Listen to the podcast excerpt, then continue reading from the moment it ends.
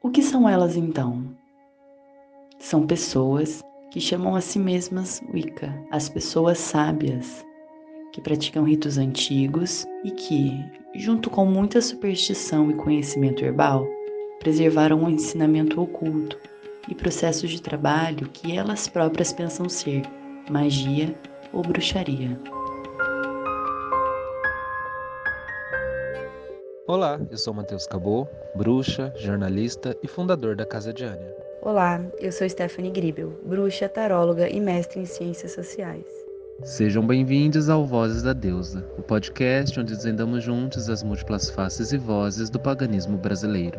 Hoje conversamos com Luana Reis e Gustavo Karfer, ambos sacerdotes da tradição gardneriana e fundadores da Sociedade Wiccaniana Raízes da Arte. Boa noite, pessoal. Boa noite, Gustavo. Boa noite, Luana. Boa noite, Stephanie. Eu confesso que eu estou bastante lisonjeado com o episódio de hoje. Me sinto entre amigos e é muito curioso porque a gente já está no episódio 11 do podcast e a gente realmente se torna amigo das pessoas que vêm conversar com a gente porque a gente tem pelo menos uma admiração, né? Com vocês em específico, é, eu não sei se vou me dizer aluno, mas eu participo de um projeto de vocês que é o Clube do Livro. Provavelmente a gente vai conversar sobre ele hoje.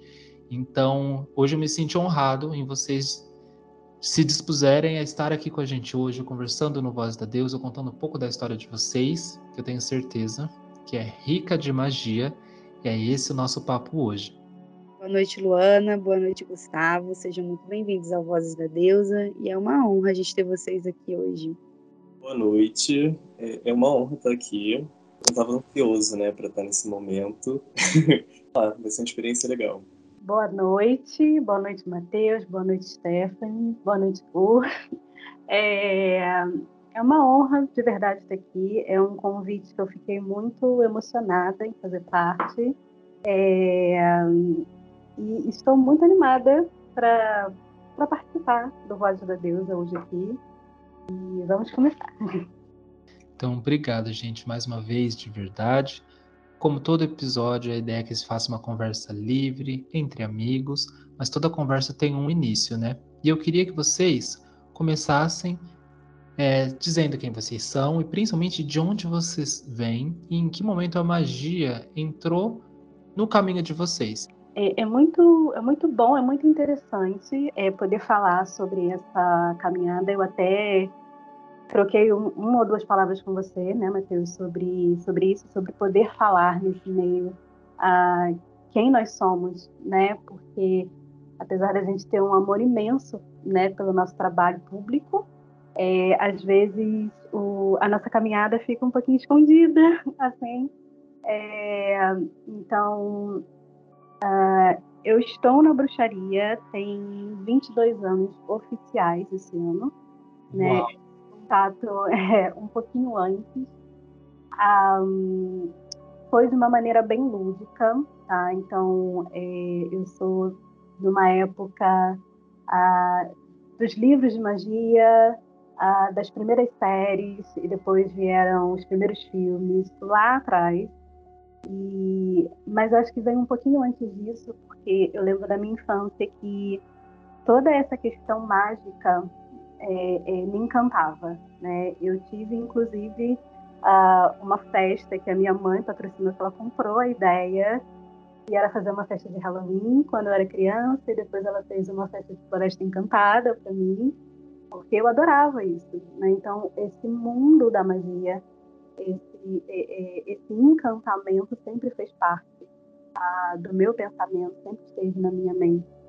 E quando veio a adolescência, né, quando eu estava um pouco maior, é, eu vim descobrir que bruxas existiam, né, que a bruxaria era uma religião, era uma religiosidade, então fazia parte, né, do, da, da realidade de algumas pessoas.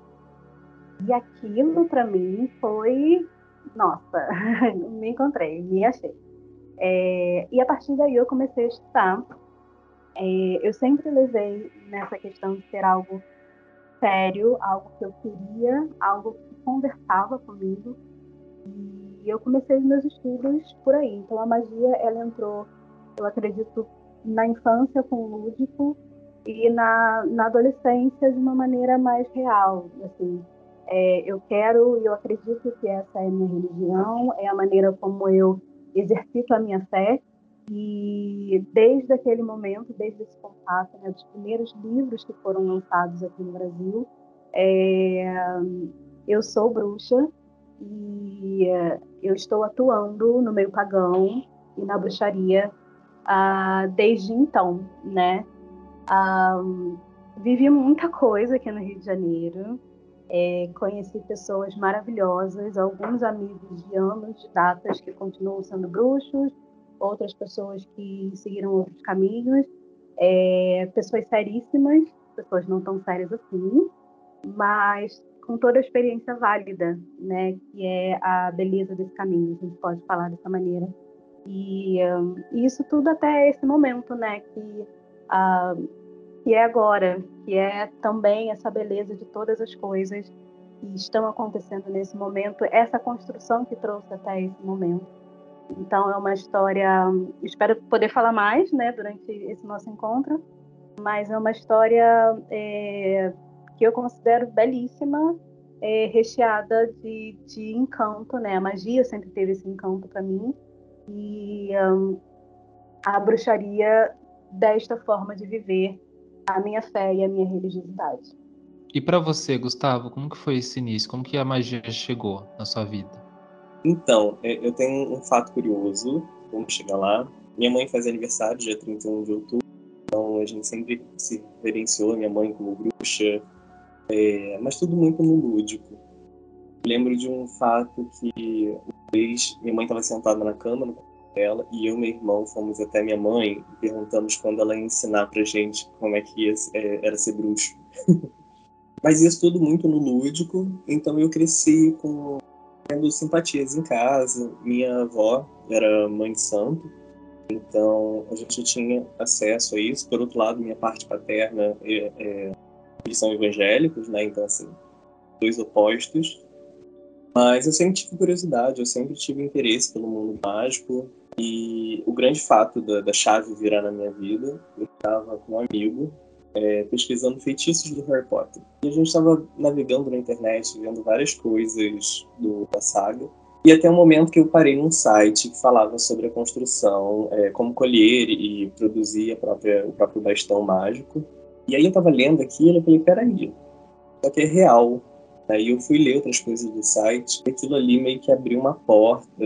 Eu lembro que logo depois eu conversei com a minha mãe sobre, e minha mãe tinha um arquivo do, do Wikipedia impresso sobre a roda do ano. E aí ela me entregou aquilo e falou: ah, eu já dei uma, uma lida sobre isso, toma aqui para você ler. E dali eu comecei a estudar, comecei a, a praticar. Eu era menor de idade, né? Eu estou nesse caminho, vou fazer 13 anos.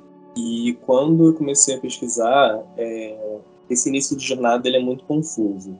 Então, eu comecei uma, questão de pesquisa, de ler sobre o assunto de três visões diferentes, para ver o que estava dentro do. É uma linha de pensamento em comum.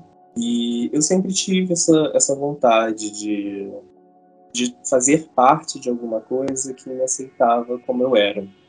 Desde pequeno, eu sempre soube que da minha sexualidade, e se eu seguisse ali o viés do, da família do meu pai, eu não ia ter muito bem uma aceitação plena de mim. E aos poucos, lendo sobre a bruxaria, vendo como era essa relação e tudo mais, eu me encontrei ali e falei, ok, é isso que eu quero, é isso que eu vou estudar. E tinha um mundo mágico que eu queria, tinha a poesia, né? muito poética. Então foi nesse momento que eu aceitei como meu caminho até hoje. Obrigado. E eu sabe o que eu estava pensando aqui, Luana? O Gustavo ele falou exatamente daquela memória do Harry Potter, né? Sobre pesquisar o feitiço do Harry Potter. Eu fiquei me perguntando, você comenta que você encontrou bruxaria na sua adolescência. Você lembra exatamente como que foi isso? Se foi através de um filme, de uma, de uma publicação online? E uma outra, o outro ponto também, né? A gente já viu aqui que a família do Gustavo, ela, a paterna ela era mais conservadora e a materna mais aberta, né? E para você, sua família, como foi a recepção deles quando você, na adolescência, começou a demonstrar esses interesses? É muito interessante, assim. É, eu não lembro exatamente qual foi a, a primeira coisa, assim, o primeiro ponto, né? Não sei, mas eu lembro que o ano de 97, 97, 98, foi assim um, um bom de coisas que vieram juntas, né? Eu posso depois até procurar assim qual, qual foi o ano de lançamento assim dos, dos, filmes e tudo mais, mas eu lembro que foi essa coisa de vir a, a, a o Harry Potter, se não foi em 98, acho que máximo de 99, mas é, veio, uh, eu lembro muito um pouco depois disso da Magia Sedução eu lembro de Charmed, mas aí já foi nos anos 2000. Então, assim, eu não lembro exatamente o primeiro, mas eu lembro que, para mim, na minha memória afetiva, é, essas todas, essas coisas todas vieram juntas, sabe? Então, um, uma coisa foi completando a outra, né, nesse caminho. Então, cada vez que surgia uma coisa nova, é, e eu podia ler, podia estar inserido nisso, é, é foi, foi bom, era, era aquela coisa do nossa, né? É, e sobre a minha família, a, a, a minha família, ela se diz católica, né? A minha família é o núcleo familiar que eu morei, né? Meu pai e minha mãe. Mas eles nunca foram é, ferrenhos, né? É, eu dei a sorte de, de ter uma criação um pouco mais aberta, mais liberta nesse sentido. Então, apesar do estranhamento, eles tiveram um estranhamento bem grande e eu compreendo, porque assim, você, você tá ali criando seus filhos, aí daqui a pouco aparece assim, bruxaria, entendeu? É...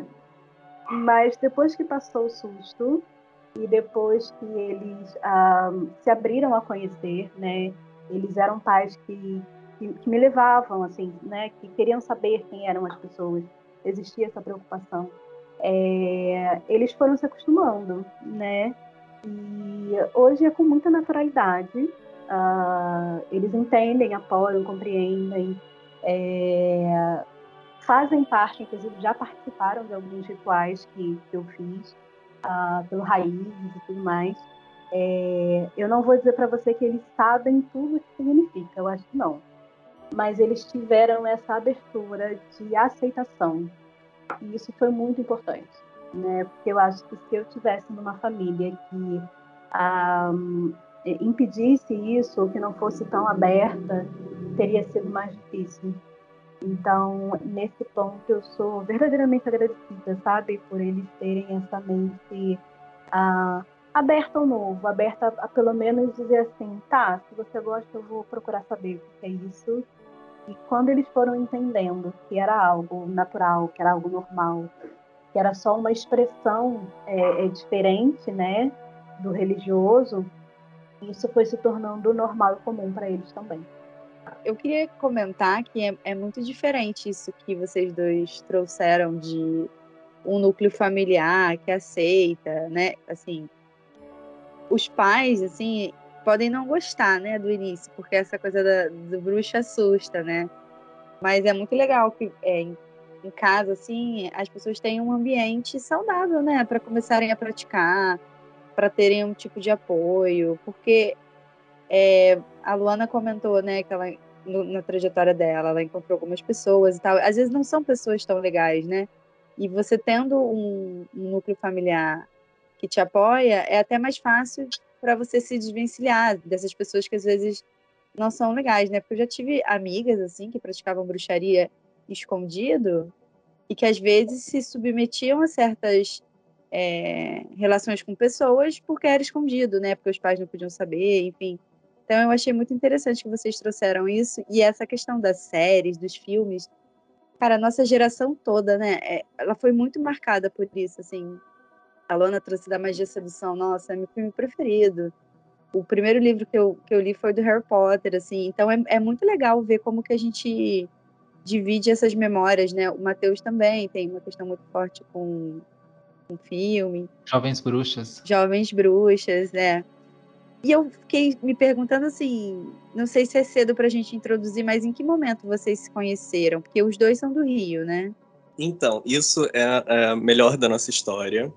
Na verdade, a gente se encontrava antes de se conhecer. E a gente esteve em vários locais, eventos, alguns rituais, é, mesmo dia, na mesma hora, tanto no Rio quanto em São Paulo.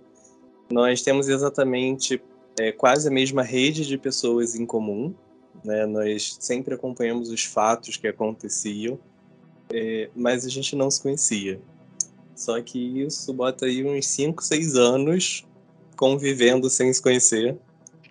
É, e quando de fato a gente se conheceu, né, veio a pandemia, isso, a gente já, antes da pandemia a gente já tinha iniciado um contato e a pandemia foi o que de fato alavancou. Depois a gente nunca mais deixou de, de se falar. A gente começou a ver que a gente estava nos mesmos lugares, é, que não eram tão comuns e populares, mas, é, por exemplo, eu estava numa, numa feira onde eu tenho uma linha de sabonetes é, naturais. Então eu estava lá com os meus sabonetes e a Luana foi até lá porque estava tendo um evento, uma palestra. Então nós temos inclusive fotos juntos, sem se conhecer. Que nós, isso! É, nós temos alguém tirando uma selfie. Icônica que a gente está é, se abraçando, né? Tirando foto junto, mas a gente não se conhecia. Meu Deus! É, Como pode? Nós temos, é, assim, tem alguém tirando uma selfie, eu tô no fundo, é, eu tenho uma foto, a Luana tá no fundo. Então, assim, a gente tinha muito disso, é, mas a gente não se conhecia. É, nós temos memórias, assim, de, de, do momento, de se ver e tudo mais, mas a gente, de fato, não introduzia ali uma conversa para alavancar.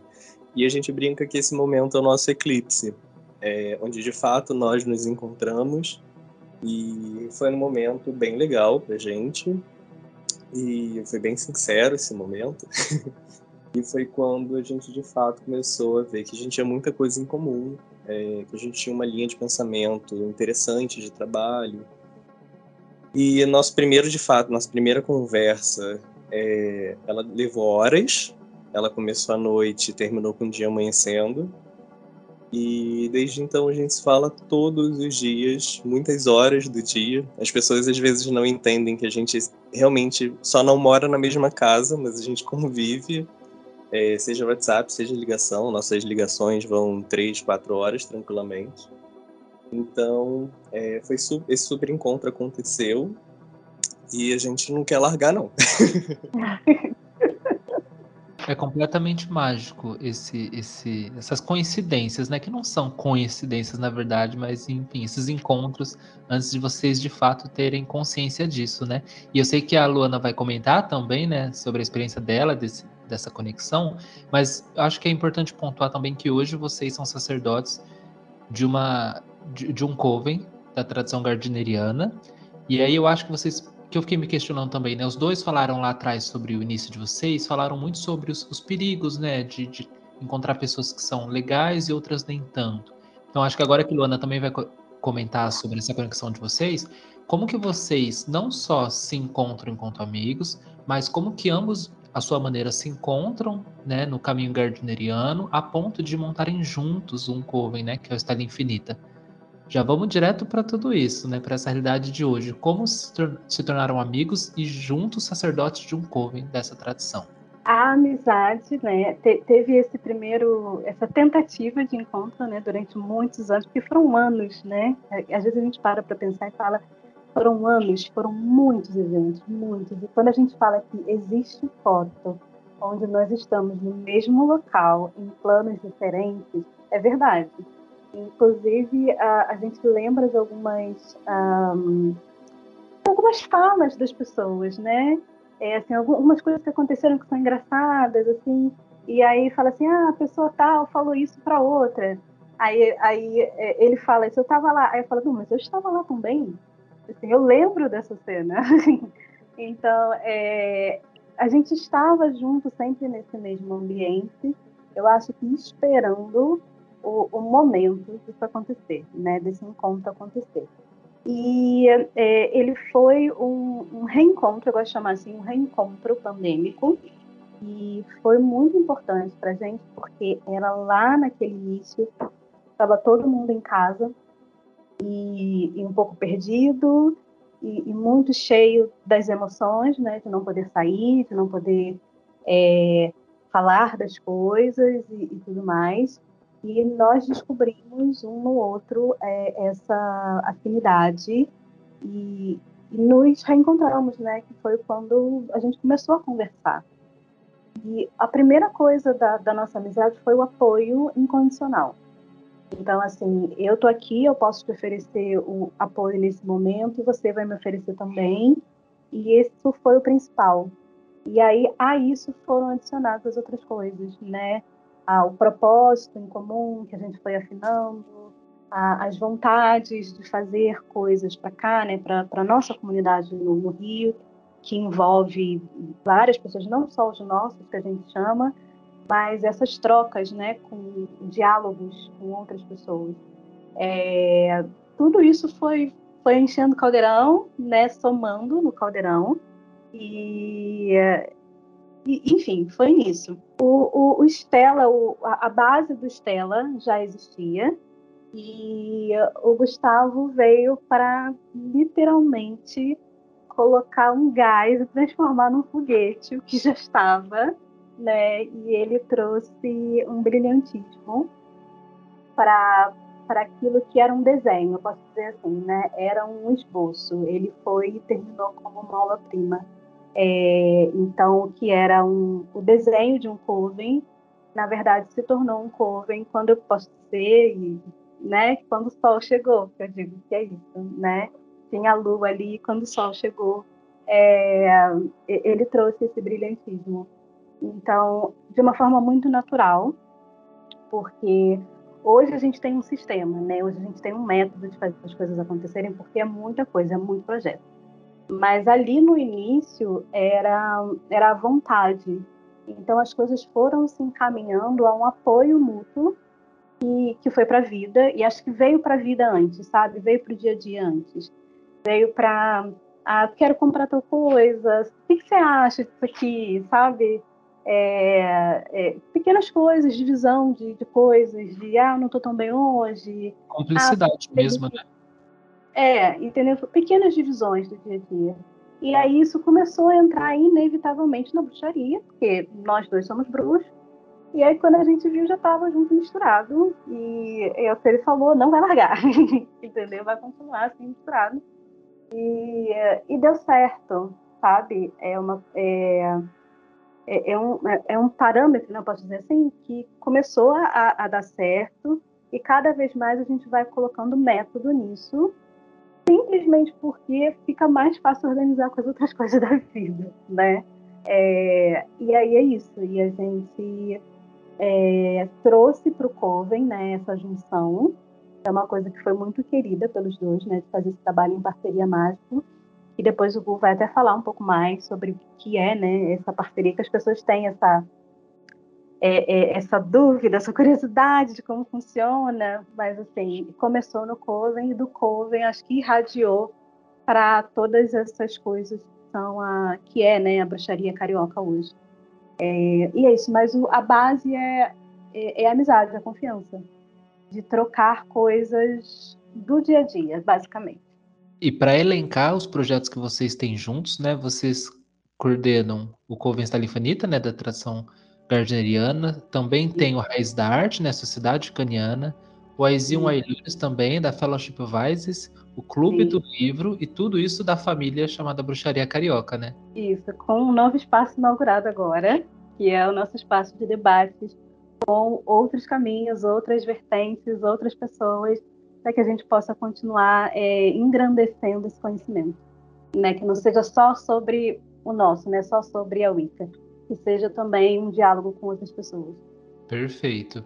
E você, Gustavo, como que você chega na tradição da qual você faz parte hoje? Na verdade, vocês dois partilham de dois caminhos, né? Que é o do Coven da tradição gardneriana e também da Fellowship of Isis, né? Como que esses dois caminhos acontecem para vocês? Em que momento esses caminhos são similares? Em que momento esses dois caminhos são distantes? E se de fato são os dois caminhos mágicos que vocês trilham? Se vocês têm outras experiências, outras iniciações também? Vamos já de fato entrar na magia de vocês. Qual que é a magia do Gustavo? Qual que é a magia da Luana? Qual que é a magia dos dois juntos? É, eu venho de um. Eu demorei muito tempo, né, para de fato é, ser iniciado por uma questão minha, porque eu vim é, de anos do caminho solitário. É, eu mesmo pegava ali as coisas que eu precisava trabalhar e tudo mais. E para mim batia sempre assim. Eu gostava de celebrar com outras pessoas, eu gostava de fazer magia com outras pessoas, mas é, sempre batia para mim no momento da iniciação da Guard, porque o primeiro grau ele tem uma restrição, né, de da não prática de outras outros sistemas, outras coisas que não seja gardneriana. E eu não conseguia entender isso. É, isso para mim era como assim? E se eu tiver um problema, né? Eu não posso pegar para resolver. E grandes pessoas, né, do cenário gardneriano eu já tinha conversado e tentavam me explicar, mas isso não entrava e por uma opção minha eu continuava ali solitário. E teve um momento que eu conversei com, com a Lu e ela falou assim: Olha, se todas essas pessoas, né, que são magníficas, elas te explicaram isso e você não conseguiu entender, eu não vou conseguir, mas vamos lá. E ela me mandou um áudio de 10 minutos explicando toda essa concepção do trabalho de Coven, que é uma família, que a partir desse momento você não está mais sozinho, né, que as pessoas de fato assumem isso. E eu fiquei um bom tempo assim refletindo sobre aquilo e aí eu respondi para ela: "OK, você conseguiu". E logo depois teve um fato, é, devido à pandemia, minha mãe acabou pegando Covid, bem lá no início disso tudo. E foi um momento onde eu vi bruxos que nunca na vida é, tiveram contato comigo, fazendo um ritual de cura para minha mãe. Minha mãe passou 16 dias no, no CTI, estado grave, e aquilo para mim eu me senti acolhido. E, e foi uma experiência. Assim, Deus falou: olha, é isso aqui que a gente está falando. e nesse momento eu falei, ok, eu preciso. É, a gente fala para as pessoas que chega um momento onde você não vive mais sem, né? E esse momento chegou, eu não conseguia mais viver sem a tradição. E, e esse caminho, assim, foi bem. Eu sou iniciado da Luana, né? Ela é minha iniciadora. Então foi um caminho bem natural pra gente. A gente já tinha esse contato, a gente já tinha essa afinidade e principalmente a gente tinha muita confiança. A nossa confiança ela é plena na vida. A Luana sabe de todos os pontos da minha sombra e eu sei todos os pontos da sombra dela. E a gente sempre teve conversas muito sinceras. Nós estamos muito ligados. Isso não quer dizer que a gente não brigue, tá? A gente briga, mas a gente resolve, a gente senta para conversar. É... a gente não deixa passar nada para ficar acumulando. Então, sempre que a gente tem uma questão, a gente pontua e conversa sobre isso de uma forma bem madura. E esse trabalho do Coven, né, dentro da Guard, ele foi muito natural para a gente. E antes de ser gardneriano, eu já estava é, como sacerdote da Fellowship of Isis, e eu queria muito abrir um espaço é, onde as pessoas pudessem trocar de uma forma bem geral, né, 360 graus, onde eu também eu estou ensinando, mas eu também estou aprendendo. E naturalmente a Luana já estava inserida nisso. Né? A gente acaba hoje em dia produzindo tudo desde lá do início em conjunto. Então a Luana acompanha todo o meu processo, é... porque a FOI ela é, é, ela tem um caminho mais aberto onde você cultua diversas divindades, você faz outros trabalhos mágicos.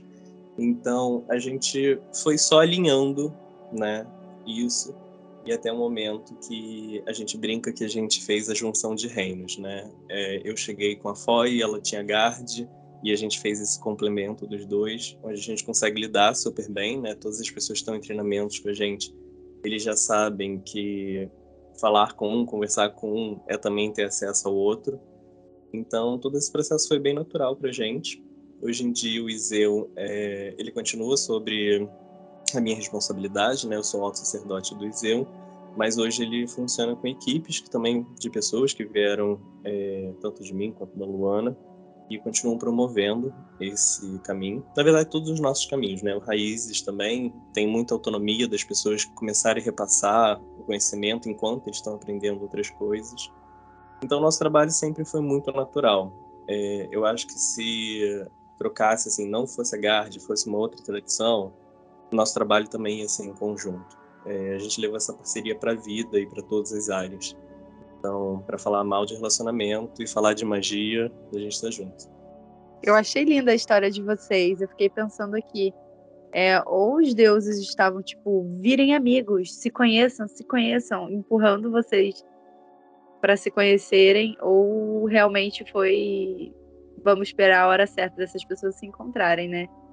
Eu fiquei curiosa de saber o tamanho do Coven de vocês hoje. Quantas pessoas tem com vocês? Como que tá esse processo?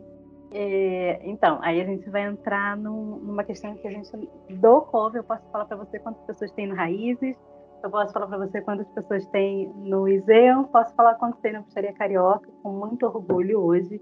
A gente conta na base de 80 pessoas na ABC, tá? Mas no Coven eu não posso. é o único lugar em que realmente as informações são mais restritas. Porém, um, é uma família, assim, das coisas que eu posso falar. É, é uma família é, e é um, um, local que, com muito orgulho, a gente construiu um local carinhoso, né? É, é a gente se ama verdadeiramente, assim. É, e isso para o trabalho mágico é é, é, tanto querido, né, quanto se torna fundamental, porque a gente fala, né, do amor e da confiança é, dessa maneira. Então, é, temos algumas pessoas e é isso. Mas aí a gente redireciona essa pergunta para você ou para o Raízes, né? Eu ia puxar justamente para o Raízes, né? Porque o Raízes ele torna-se nessa sociedade ucraniana e vocês abriram recentemente esse espaço para novos membros, então vocês também ensinam dentro do Raízes, né? Sim, é, o Raízes ele, ele é antigo, né? Mas ele houve uma, ele passou por uma reestruturação muito grande, onde hoje em dia nós temos é, são cargos onde as pessoas, cada cargo tem sua função, né? Tem sua própria prática. E ele segue ainda sendo o Raízes, sendo um espaço onde as pessoas vão aprender sobre o Ica, vão trocar, vão fazer amizades, vão construir esses laços. O Raízes é o nosso círculo externo do Coven, então nosso Coven age é, dentro do, do próprio Raízes. E aí hoje nós temos uma estrutura onde as pessoas começam como promitas, onde elas vão vivenciar a roda do ano. Depois nós temos os insanes, nós temos os guardiões, desculpa, os guardiões são as pessoas que estão em outros caminhos mágicos nossos. Então, eles estão se dedicando ao caminho que eles escolheram, ao sistema que eles escolheram, mas eles continuam contribuindo para dentro do Raízes. Acima dos guardiões, nós temos os insanes, onde são pessoas que focam mais na ritualística, viver mais outras práticas é, voltadas a alguns bebem do ocultismo, outras bebem de Telema e por aí vai. Acima dos insanes nós temos os selenos, onde eles vão vivenciar uma pegada mais voltada aos esbais, essas 13 luas. E acima disso nós temos os magnos, onde são as pessoas que de fato ajudam a gente a administrar todas essas pessoas. E acima disso nós temos é, eu e Luana né, coordenando todo esse projeto. Então, o Raízes ele vem numa estrutura de como se fosse uma espécie de um, um treinamento, né? Ele tem ritos de compromisso onde as pessoas passam. É, então, é um espaço onde a gente se doa bastante, praticamente todos os dias, é, incentivando que as pessoas também assumam outras posições de participar. Então, a gente está organizando, inclusive, um evento público lá para agosto, onde todas as pessoas, né, dos magnos aos promitas, eles participam, eles opinam, eles sugerem alguma coisa, então todo mundo acaba participando é, de uma forma. Nós tivemos que tirar um pouco o nome ali coletivo, porque era coletivo Raiz da Arte. Algumas pessoas não conseguiam compreender a ideia de coletivo, então elas não conseguiam fazer muito bem esse trabalho enquanto comunidade. E hoje o nome é a Sociedade Wicaniana do Rio de Janeiro, Raiz da Arte. É interessante porque é, a gente precisou dessa mudança de nome, né, até para poder acolher um, um sistema de, de, ensino, de treinamento. E o Raízes ele começou só com uma proposta de trazer a, a, o sabá, né, para as pessoas. Assim, ah, vamos né, trazer uma proposta, né, uma proposta de celebração para quem quiser vir. E aí ele foi crescendo e foi crescendo e tinha essa pegada do, do fazer coletivo né? Só que a gente percebeu que ah, era difícil essa compreensão e que as pessoas elas às vezes funcionam melhor com algo um pouco mais estruturado, ou seja, o que, que eu preciso fazer, o que, que eu vou fazer agora e depois o que, que eu vou fazer é mais para frente. E foi um aprendizado também, porque a gente demorou a largar né, isso, né, que a gente queria mesmo, ah, tá, todo mundo participa. Ainda, ainda tem esse caráter participativo, todo mundo atua. É inclusive uma das coisas que a gente sempre fala quando alguém vai entrar, e a gente não tem espectadores, né? E a pessoa não, não vai entrar para ficar só absorvendo, ela precisa retornar a, aos grupos, retornar às pessoas, né? É, ah, eu li um livro, traz as suas impressões do livro, eu, eu vi um, um filme, traz, traz isso. Estou é, é, pensando, estou refletindo alguma coisa, traz para dentro do grupo. É, mas o sistema trouxe, trouxe algo é, mais fácil, né? Então, é isso. Eu estava aqui pensando, vocês, a gente vê que vocês já têm uma trajetória sólida, né? Vocês passaram por alguns caminhos, hoje estruturam um conjunto de atividades, né, sobre é, debaixo dessa família que é o Bruxaria Carioca, e eu vejo pelo próprio Clube do Livro, que é o projeto que eu participo, que vocês acolhem muitas pessoas que chegam novas nesse mundo, né? Assim como vocês falaram lá do início de vocês, das dificuldades, e a gente vê já os montes nos grupos de Facebook, muitas pessoas chegam na Wicca, chegam em diferentes caminhos da bruxaria, muito jovens, muito curiosos, com muita é, confusão, falta de informação, enfim. Eu queria ouvir de vocês como que é esse processo de acolhimento por parte de vocês mesmos. Eu lembro de uma fala de vocês no Clube do Livro que foi um super uma virada de chave para mim, porque aqui no Brasil chega a ser primeiro uma Wicca eclética para depois vir uma tradicional. Então, num, num, lugar que já é pulverizado de muitos saberes, vir com uma estrutura um pouco mais sólida e, e fica um pouco mais difícil, né? Como que é todo esse processo para vocês? É, não é um processo fácil, é bem complicado, é, principalmente porque a gente não tem uma plena noção de quais fontes as pessoas beberam, né? e qual é de fato a ideia que elas têm sobre a Wicca. Então a gente é, sempre tem um processo seletivo para as pessoas entrarem, onde os membros eles mesmos entrevistam essas pessoas, conversam com essas pessoas, e nós temos sempre é, muito do caminho eclético, é, pessoas que vêm de outro, outras religiões. É, ah, a minha religião disse que eu tenho uma bruxa, que eu preciso trabalhar com ela. É, nós temos pessoas que chegam é, numa ideia muito errada do que de fato é bruxaria. Então é um processo que ele é complicado, né? É, eu e a Luana somos pedagogos, é, isso facilitou muito o nosso caminho, é, principalmente quando a gente alguém entra, né, em um dos nossos caminhos, a gente sempre propõe o esvaziar a xícara, é, para que a pessoa possa de fato beber do nosso chá. Então, o que nós queremos mostrar, o que nós queremos que a pessoa consiga enxergar, claro que dentro da realidade dela, é, ela precisa desapegar de algumas ideias é, que não competem muito com o que a gente está falando. Então, quando a gente vai explicar a roda do ano, que a gente vai explicar um trabalho mágico, a gente vai até mesmo explicar um conceito básico, que é o próprio círculo mágico, nós temos pessoas que chegam é, até nós com um círculo mágico sendo um grande bombolê neon energético, quando ele é muito mais complexo que isso. Então, é, todas as pessoas que de fato estão querendo um treinamento, e não só comigo, não só com a Luana, a gente precisa é, entender o conceito que ela precisa desapegar de alguma coisa, né? Ela precisa se abrir à experiência, ela vai ver se aquilo cabe ou não a ela, mas ela precisa estar disposta a aprender, a ouvir o que está sendo dito, para que esse caminho possa ser construído de uma forma mais segura. Todo mundo pode levantar uma casa, mas nem todo mundo sabe como levantar uma casa. Então, todo esse processo é, dessa construção de conhecimento, ele, a pessoa de fato, né, a pessoa que quer um treinamento, ela precisa estar aberta a isso, a ouvir como é feito, o método que é usado, a forma que é feita, porque nós seguimos uma linha de pensamento, né? E muito do que a gente tem, como você citou, os grupos de Facebook, é, as pessoas pegam muito pedaços de outros lugares para estruturar a prática delas E muitas das vezes esses pedaços eles são conflituosos entre si. Né? Eles tentam encaixar uma, pe uma peça de quebra-cabeça dentro de alguma coisa que não cabe e força aquilo. Né? Mas para o começo é muito difícil entender. Eu digo isso por mim mesmo. É, recentemente eu estava conversando com o pessoal do, do Raízes e eu estava contando que no meu primeiro ano de estudos, né, quando eu terminei meu primeiro ano de estudos, 365 dias mais um, eu fiz uma auto-iniciação.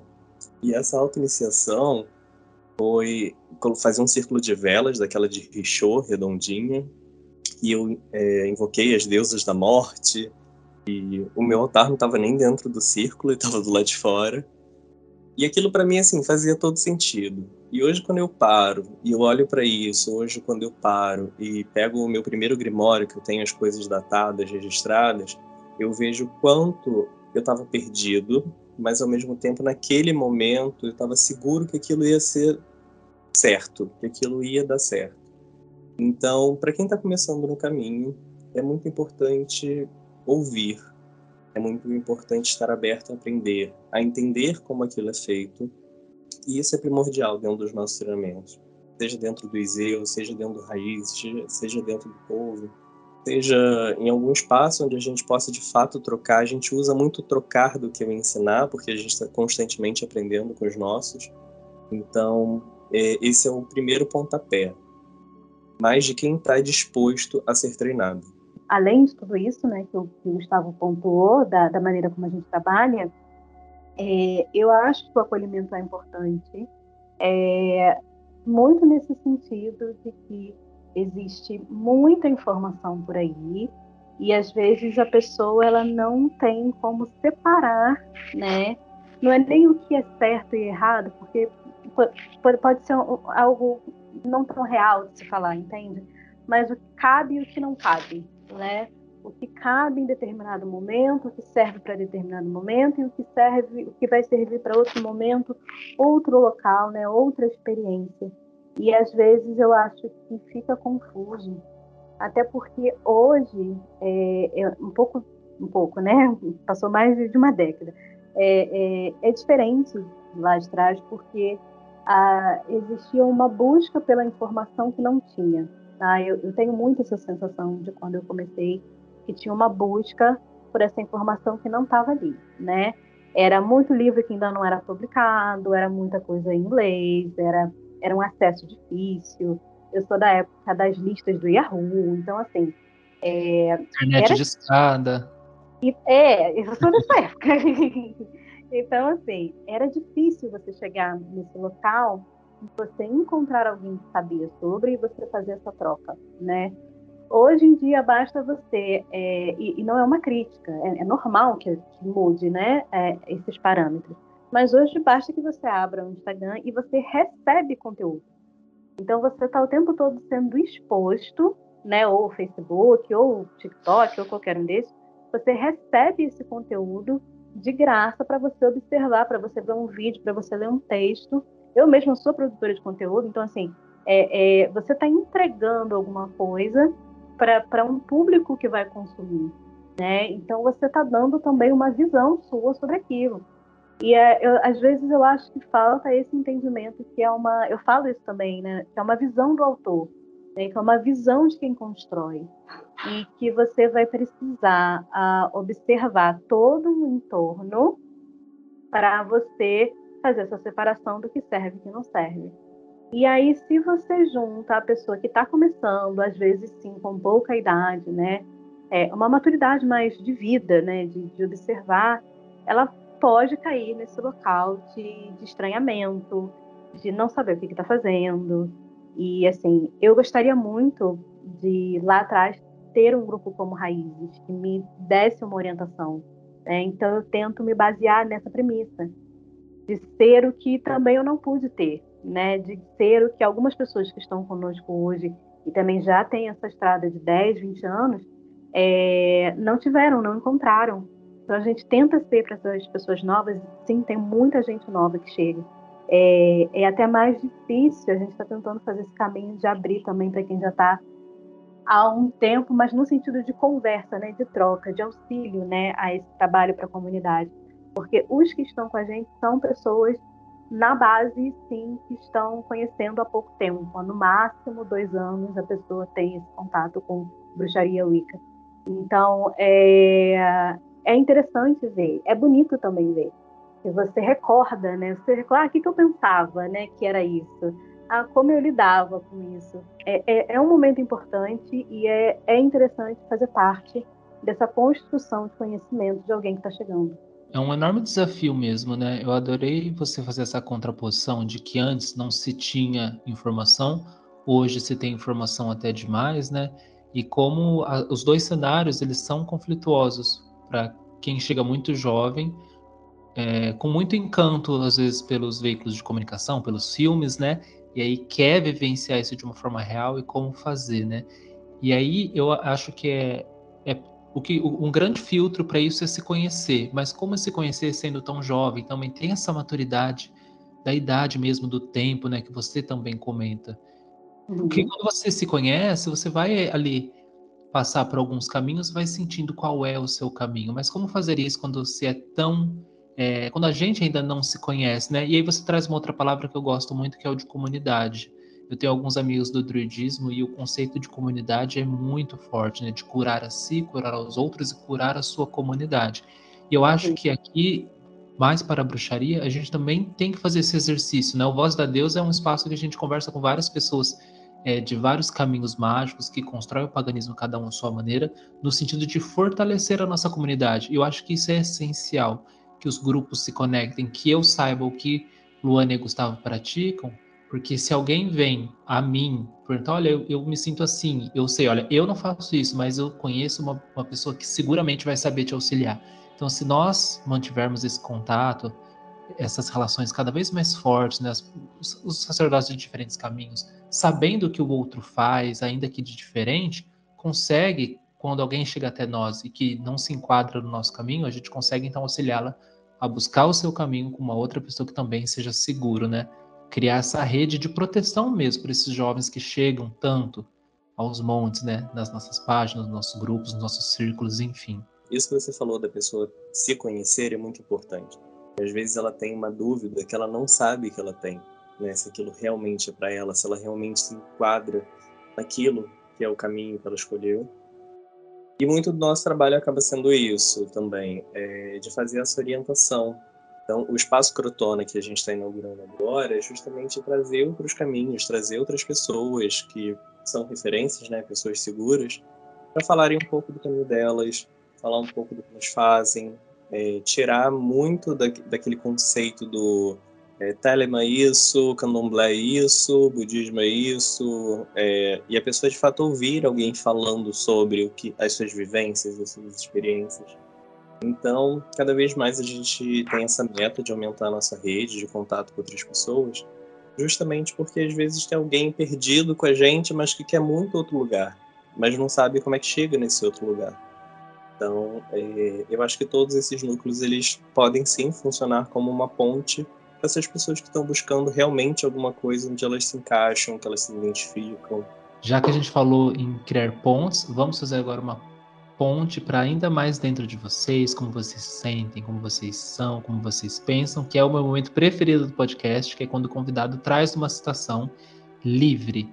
Pode ser de bruxaria ou não, pode ser música, poesia, é 100% livre. Então eu acho que é um momento que a gente consegue é, subjetivamente sentir muito do outro, né? E aí, Luana, depois Gustavo, vocês podem, no tempo de vocês, ler a sua citação e comentar o porquê que foi essa citação que você quis trazer para a gente aqui hoje e para quem nos ouve também.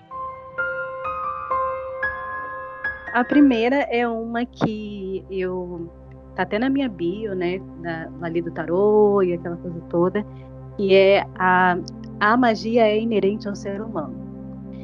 E eu gosto muito dela porque ela mesmo com tudo isso que a gente faz, né, mesmo com tudo que a gente ensina, com o que a gente traz para os novos, para os antigos, quando a gente está falando de tabaco, quando a gente está falando de magia, e aí fala dos instrumentos, e aí fala da, da celebração, de todas essas coisas que são importantes, né, que nos ajudam eu gosto sempre de deixar claro para todo mundo que essas coisas são auxiliares, né? E que a verdadeira magia, o verdadeiro ato mágico, está dentro de nós, né?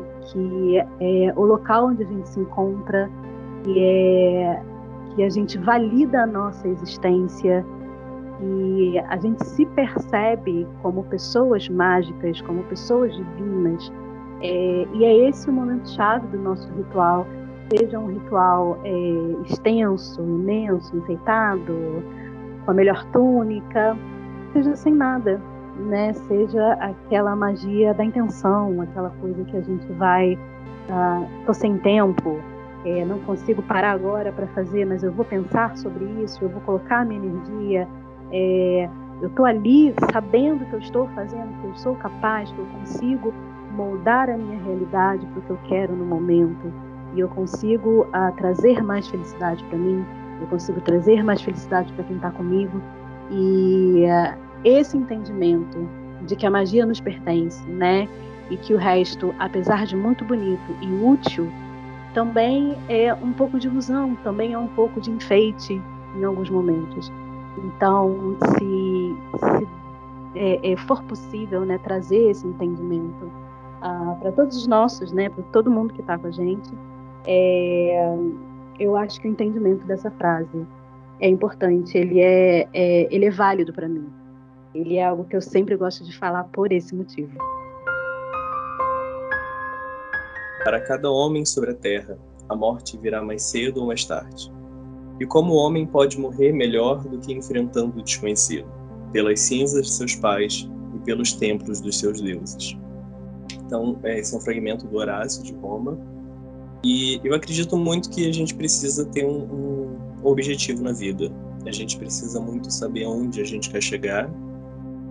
Não só viver ali no automático, né? Ao mesmo tempo que nós temos essa, essa parte da cinza, né, dos seus pais, daqueles que vieram antes, todos que caminharam para de fato a gente estar tá aqui, não só na nossa linhagem biológica, mas mágica e enquanto sociedade, né? Tudo que aconteceu e tudo que outras pessoas passaram para a gente viver o que a gente vive hoje e ao mesmo tempo sobre a nossa fé, sobre o templo dos deuses, onde a gente cultua, então, também um encontro entre passado e presente, que isso é um norte, para a gente saber onde a gente quer chegar, onde a gente de fato quer estar e principalmente no que a gente acredita. Gente, é, linda as, as citações que vocês trouxeram, eu senti que é, falam da mesma coisa, né? De alguma forma, assim, dessa vida e dessa vida real mesmo, que não, não, a gente não está falando de uma vida imaginada, de um sonho, mas dessa realidade e da bruxaria e da magia está incluída né, nessa realidade. E me fez muito pensar, assim, eu acho que quem está há um tempo no caminho acaba percebendo que a, a magia, ela, a bruxaria, ela não é tão sobrenatural como ela era na nossa infância, né? E eu acho que essa é a grande sacada, né? quando você passa a incluir, de fato, a bruxaria na vida, no cotidiano, no dia a dia. E isso é o mais simples, né? É o que a gente é, nem sempre faz ali quando a gente está rodeado de, de parafernálias. E isso não é ruim, isso faz parte do, do processo, né? Mas é, essas citações de vocês me, me remeteu muito a isso, né? De como a gente inclui a bruxaria na nossa vida. Faz todo sentido. A gente acredita muito sobre o fato de sermos bruxos, né, encarar isso como uma religião, como um norte, trazer isso para o nosso dia a dia, é, não somos bruxos e sacerdotes só num ritual. O tempo todo a gente está representando isso, a gente está atuando em cima desse papel, é o que a gente acredita. Então, é, é uma construção que a gente quer também levar enquanto comunidade e você não é bruxo só ali quando você está ali fazendo seu ritualzinho da lua cheia, ou você está celebrando alguma mudança de estação. É, é, do momento que você acorda ao momento que você vai dormir. Né? Isso tem que estar impregnado na sua vida, e de fato é isso que te torna quem você é.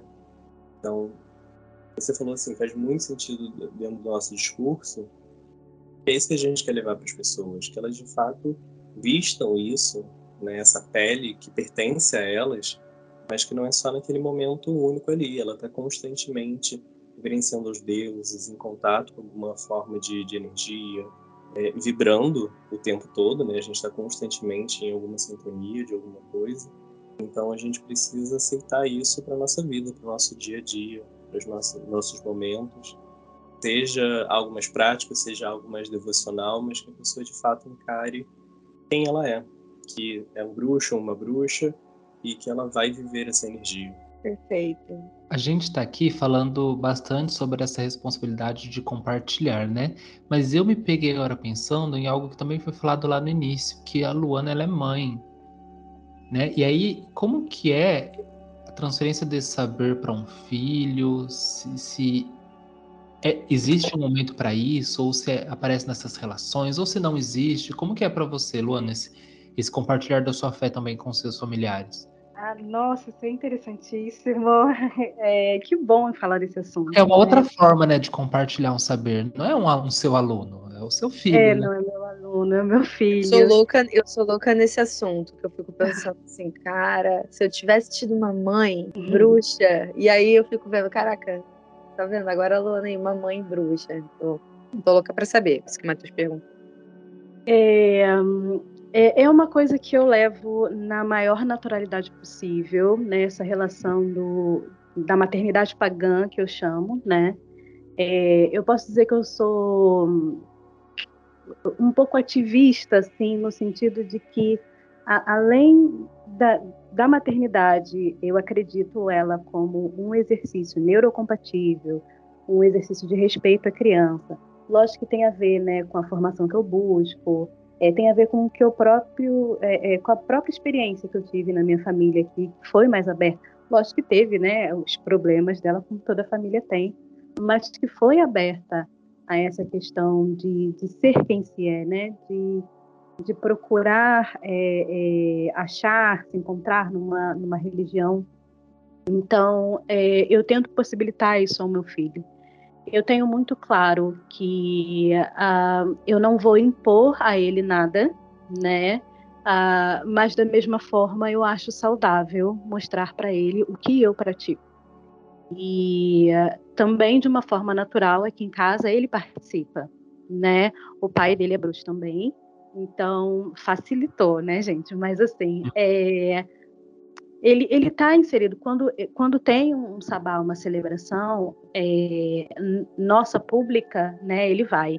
A gente ficou nesse nesse tempo aí fora por conta da pandemia mas eu já levei ele antes e vou continuar levando quando for algo aberto né para todos. Nas fechadas ele não vai porque são coisas para mais de 18 anos mas aqui em casa ah, ele já tem esse feeling né de assim, eu trabalho com tarô, então ele ele joga, né? Ele quer saber, ele pega e, e, faz a interpretação dele, faz certo, que eu fico maravilhada, né? Quando eu vejo isso. É, ele tem o tambor, eu tenho um espaço mágico aqui em casa, é, onde eu tenho meu altar, onde eu tenho as ervas, onde eu tenho é, os produtos que eu faço vela. Então, ele participa disso tudo. Então, meu filho, ele sabe um pouco é, intuitivamente outras coisas que ele pergunta sobre óleos, algumas ervas, ele tem esse contato. Ele gosta de, de, de pegar o tambor e cantar algumas músicas, ele sabe algumas de cor. Ele tem a própria vassoura dele, assim, eu tenho a minha, ele tem a dele, Quantos é do tamanho dele. Tem? Ele tem nove anos, faz dez esse ano. Então ele varre, né? Ele faz a varredura quando ele acha que deve. Ou quando eu estou fazendo, ele vai falar assim: posso fazer também? Eu pode. E aí a gente faz isso. Aqui em casa, quando tem um, um SBA que eu vá celebrar, é, eu convido ele para participar. Quando tem sabá, eu sempre faço alguma coisa relacionada à comida específica, né? Então, o que, que a gente vai cozinhar junto?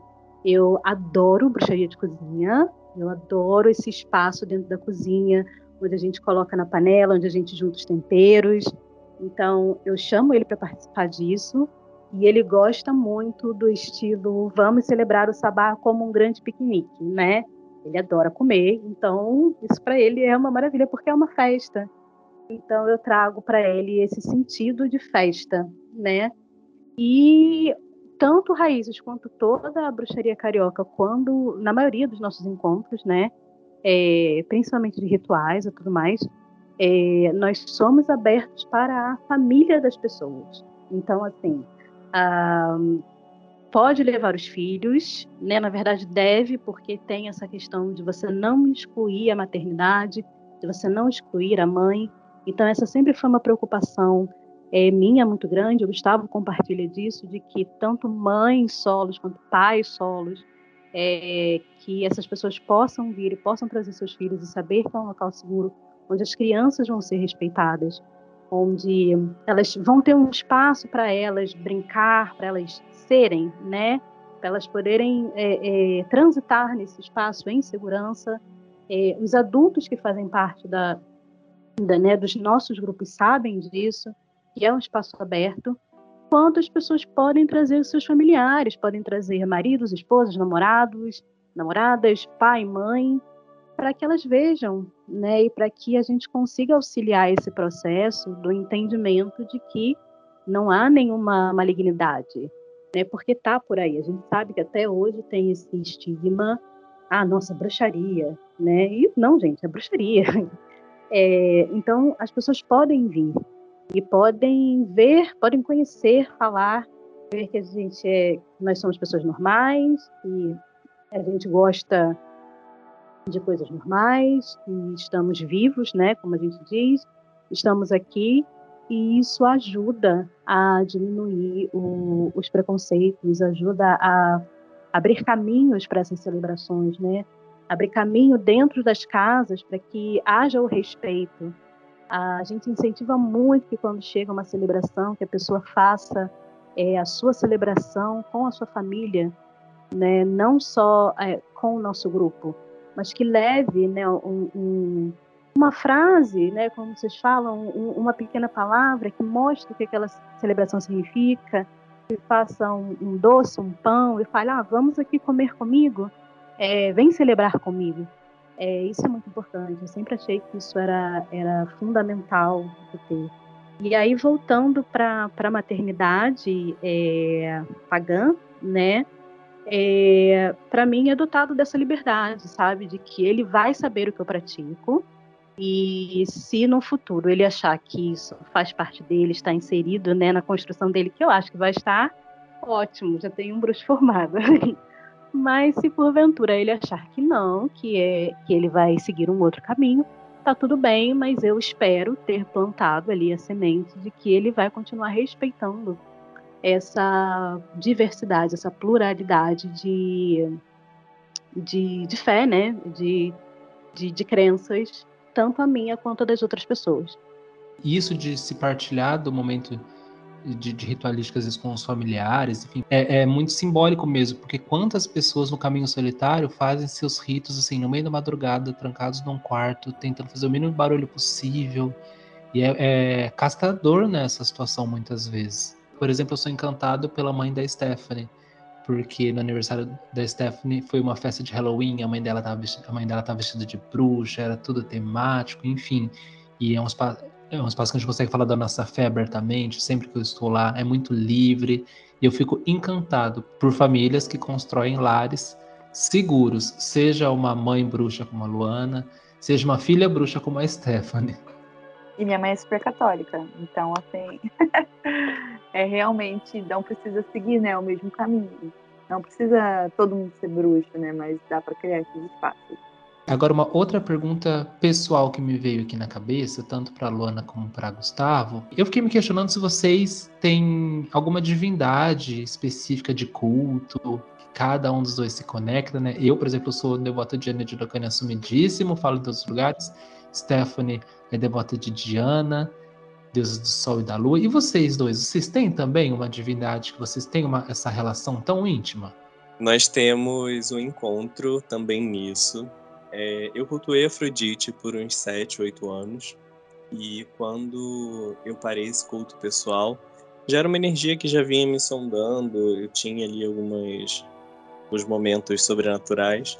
E eu comecei um culto de Anubis, e, e eu levo isso para a vida, né? Eu tenho uma relação muito grande com, com a morte de ver a morte não como algo pesado, algo que as pessoas precisam correr dela, mas conviver com ela. Então, o culto de Anubis ele vem muito trazendo uma outra visão de que é um fardo para as pessoas a morte e sobre como a gente pode conversar e trazer um outro olhar sobre isso. Mas nós cultuamos deuses que são submundanos, né, com uma energia que as pessoas às vezes acham que a gente precisa ser catrivoso e vestido de preto. E eu confesso que eu amo, viu, submundo. Tamo junto. Pois é, a gente fala com os nossos é, sobre vamos fazer uma descida, onde a gente vai fazer um ritual ali de submundo, e é uma coisa que alguns anseiam por passar, sempre numa visão muito linda, muito poética, ressaltando sempre a vida, né, uma polaridade ali da morte do submundo, e o quanto isso é uma experiência que as pessoas precisam ter. Elas não precisam temer a morte, temer o submundo, é só mais uma forma de energia, mais uma forma da gente lidar com todo esse processo e que ele é super importante, né, para o nosso conhecimento, para entender quem nós somos e novamente onde nós queremos chegar nesse fim de caminhada, de que a gente possa retornar a um outro momento. Sobre o meu, eu sou devota de Hecate. Um, tenho o sacerdócio de Isis e Hecate pelo Iseum. E um, é, eu posso dizer que é uma devoção um pouco mais recente, né? Se você considerar esse tempo todo na bruxaria, apesar de que a proximidade sempre existiu, mas ela iniciou num momento é, bem difícil mesmo, no momento daquele momento onde você está na escuridão, está enfrentando a noite escura, e foi quando eu conheci a, essa face de Hecate como a Senhora das Chaves, a que abre o caminho, a que traz a luz, né? Então, eu me apaixonei pelo culto dela e desde então ela está presente na minha vida. Eu tenho um altar pessoal dela aqui em casa e, um, enfim, é... se eu ficar aqui falando, eu fico dela a noite toda. Mas uh, quando toca você essa questão do, do culto pessoal, é, é algo que te complementa, né? É algo que completa. E esse resgate, porque eu entendo que o meu culto para ela começou com esse resgate, né? De me tirar verdadeiramente de um local onde eu me via tancada, onde eu me via um, sem esperança. E todos nós passamos, né, por esse momento alguma vez na vida, é, ou algumas, muitas vezes na vida. É, e ter essa experiência de ser conduzida a um local verdadeiramente seguro dentro de mim mesma, né, me encontrar, é, fez com que essa, esse, essa, essa paixão, posso dizer isso, né, esse amor pela divindade é, e esse alinhamento com a prática surgisse e de uma forma que eu acolho é, hoje é, totalmente na minha vida e também sou a devota que fala, né? Sim. É, orgulhosa. Orgulhosa. Luana, Gustavo, a gente chegou no momento a gente faz uma pergunta é, muito especial para gente e a gente faz ela para todos os convidados e é sempre maravilhoso assim ouvir as respostas.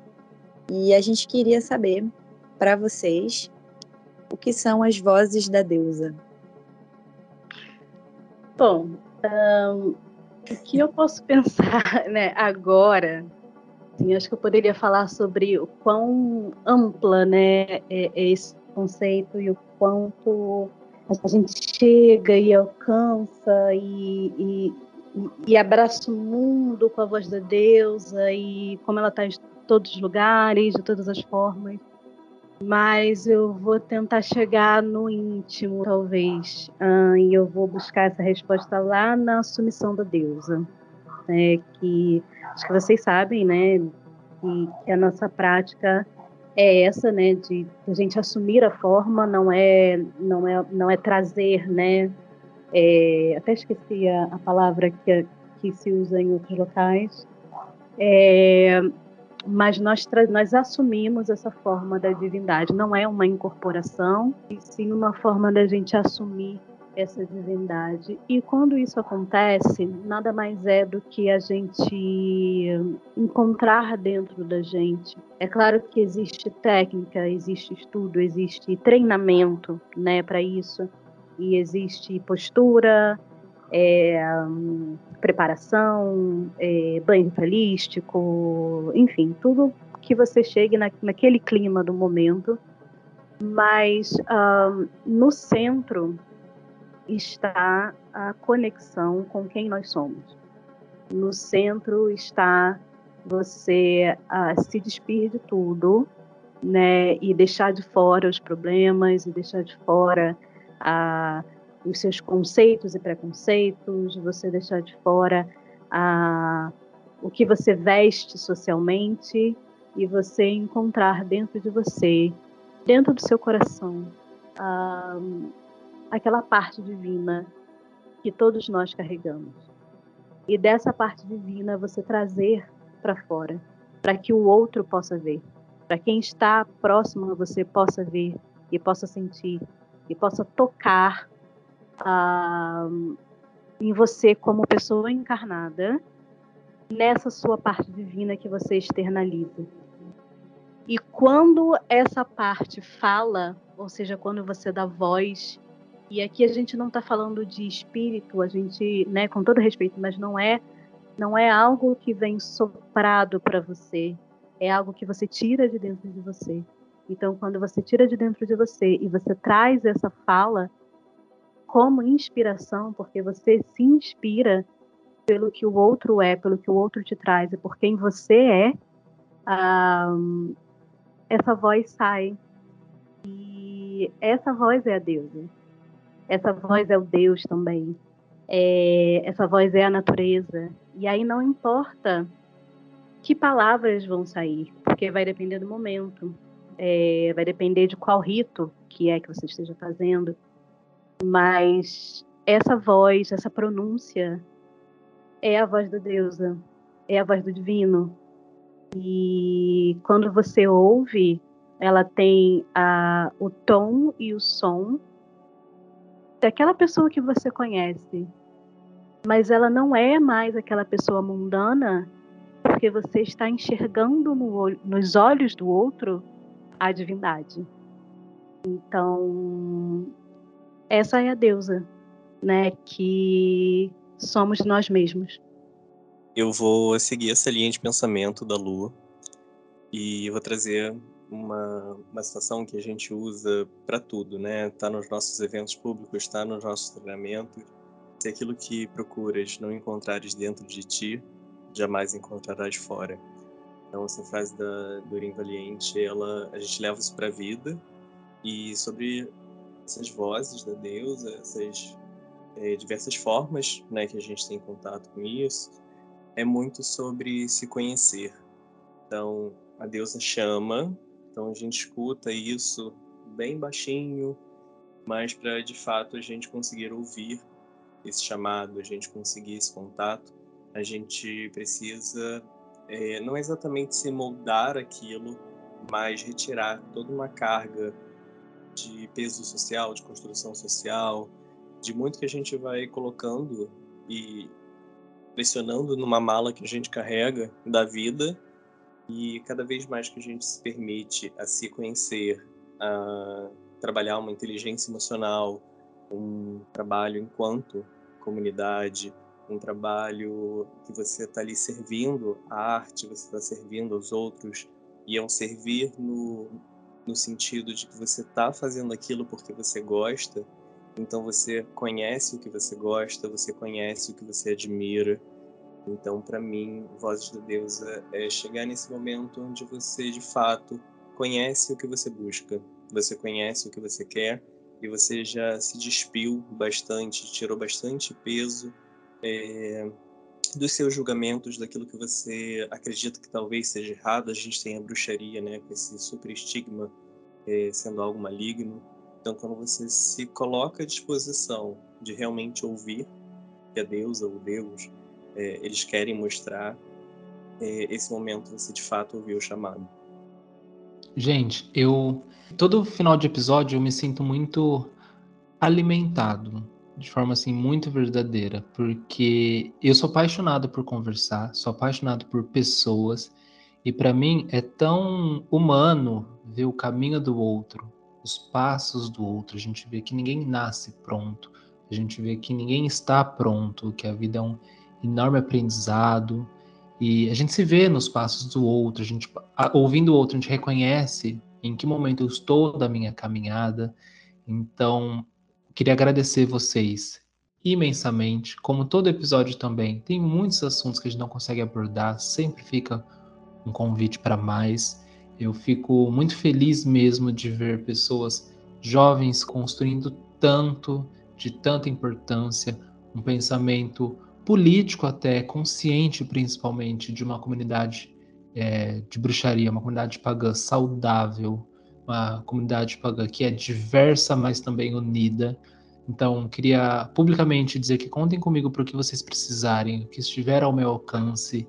Acho que todos aqui, todos nós, todos que vêm conversar no Voz da Deusa, são de fato as vozes da Deusa, e vocês hoje foram Sim. também vozes dela, certamente. Então, muito obrigado. Agora vou passar para minha amiga Stephanie.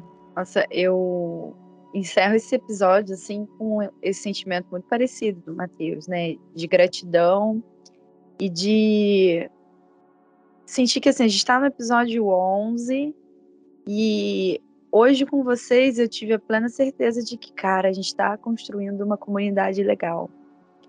Não só aqui no Rio, né? Todos do Rio, mas é, num nível muito maior, assim. É, eu fiquei muito com a sensação de conforto, sabe? De conversar com vocês era muito confortável. E um sentimento de, de, de que a gente realmente é, está entre pessoas muito parecidas, sabe? E eu me lembrei que, pesquisando bruxaria para o mestrado, assim, mais especificamente, né? Mestrado e a graduação. Eu ouvia muitas pessoas contando histórias de conflito, né? Como se a história da bruxaria no Brasil, ela desde o início tivesse sido muito marcada por brigas entre grupos, né? O discurso de um e o discurso de outro. Mas eu acho, eu acho não, assim, eu tenho certeza pelo que eu tenho visto aqui no podcast, o que eu vi com vocês e o que eu tenho visto com outros grupos, é que a história que a nossa geração, acho que a gente pode dizer assim, né, a nossa geração tem construído não é mais essa história do conflito, sabe? Não é do grupo tal fazendo magia para acabar com o grupo tal. Mas a gente está num esforço coletivo de ouvir uns aos outros, independente de qual segmento seja, de qual deus ou deusa cultua, de como pratica, se roda norte, se roda sul. A gente está num esforço muito sincero, assim, de, de entender e de abarcar todo mundo, porque acho que agora a gente entende que é, a gente precisa se unir, né, enquanto grupo, se a gente quiser lutar por respeito, é, por sermos vistos de uma maneira séria, né, de construir um caminho religioso. E aí é religioso mesmo, né, no sentido de religião, é concreto. E nossa, ter vocês hoje assim me confirmou, é como o Mateus diz, diz, todo mundo que passa por aqui é uma voz da deusa. Mas vocês hoje vieram assim para confirmar o que a deusa tem nos falado, sabe? Que é isso, assim, a gente está criando uma comunidade muito legal e de muita harmonia. Então, muito, muito, muito obrigada. E podem contar, então, onde a gente encontra vocês e tudo mais. Eu agradeço imensamente pelo convite, pela oportunidade uh, de poder falar né, sobre a gente, falar sobre o nosso trabalho e estar tá aqui falando, é, reconfirmando o que vocês disseram, né? Sobre a importância da comunidade, sobre a importância do diálogo, sobre a importância de, de unir essas forças, né? Uh, eu quero dizer que vocês também são essa voz da deusa, e vocês também é, auxiliam na promoção de tudo isso que vocês acreditam, que vocês falaram hoje. Então, nós também estamos muito honrados.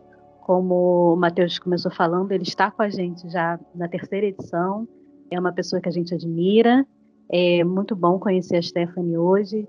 Então, é, que bom que a gente pode fazer esse encontro. É que bom que a gente programe mais e mais encontros é, conosco, com outras pessoas nessa abertura de diálogo, de locais seguros, que é o mais importante, né? Muito mais importante do que minha opinião, a opinião do outro, a forma como eu manifesto uma coisa e o outro vai fazer da forma dele, é essa abertura de caminhos a sérios, sérios no sentido de que a gente está aqui fazendo algo que também é maior do que a gente, né? É para os deuses, é para deuses.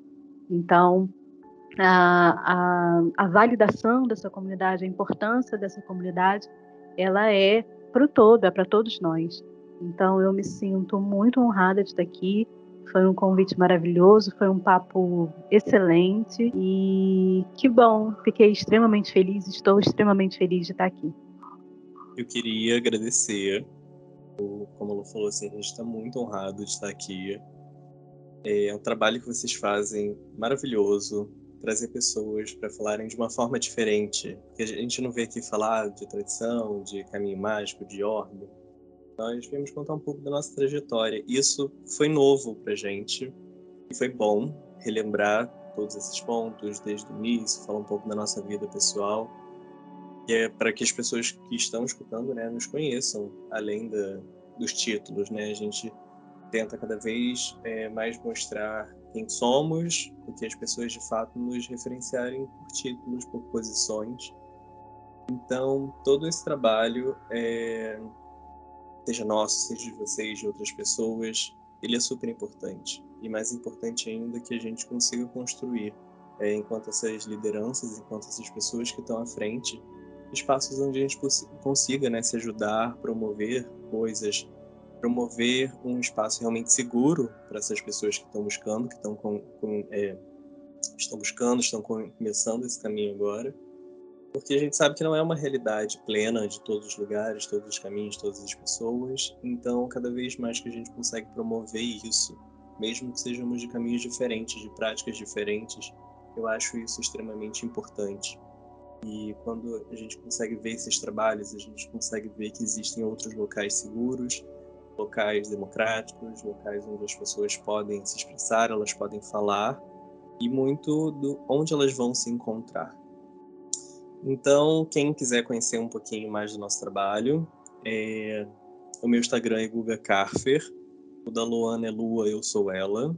Nós temos o Instagram do Raízes, que é o Raízes da Arte. Nós temos o Instagram do Iseum, que é Iseum Ailuros, Iseum com S. E em breve o nosso novo site está disponível, que é www.bruxariacarioca.com. Lá tem informação de tudo, Clube do Livro, Iseu, Nuvem, Raízes da Arte. E para quem tem um interesse, não só em acompanhar e entrar tudo mais, é só continuar acompanhando, que a gente sempre quando abre vaga, sempre quando tem uma, uma oportunidade, ou quando vai acontecer alguma coisa que seja para o público, a gente avisa através das nossas redes, então tá sempre lá, é só ficar de olho que aparece. Agradecemos a você que chegou até o final desse episódio. Que possamos juntos fazer ecoar a magia. Vozes da Deusa é uma produção Casa Diânia. Acesse o nosso site casadiania.com.br.